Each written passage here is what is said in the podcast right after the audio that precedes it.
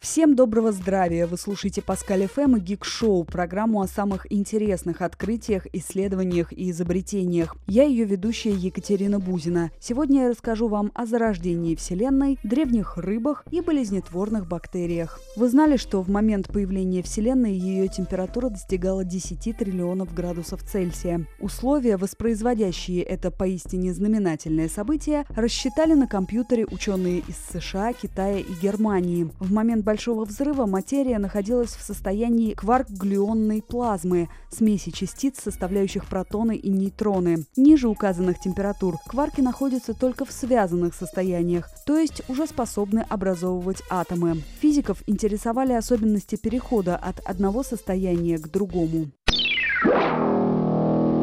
Вы знали, что первые рыбы умели ходить? Это доказали ученые экспериментальным путем. Авторы научной работы попробовали воспроизвести этот феномен в наши дни, используя в своих опытах африканских многоперов, которые по строению напоминают древних земноводных рыб. Многоперы имеют легкое и могут дышать атмосферным воздухом. В природе, если водоемы пересыхают, многоперы способны переползать из лужи в лужу. Во время эксперимента одну группу мальков выращивали на суше, другую – в воде. Впоследствии выяснилось, выяснилось, что многоперы, которых не допускали к родной для них стихии, стали выше держать голову и, ползая, плотнее прижимали плавники к туловищу. Изменения коснулись и их скелета. У сухопутных рыб наблюдалось сужение и удлинение ключицы примерно на 10%. Подобные изменения в скелете, сопровождавшие выход на сушу, прослеживаются и по древним окаменелостям лопастеперых рыб и первых тетрапод, родственников многоперов.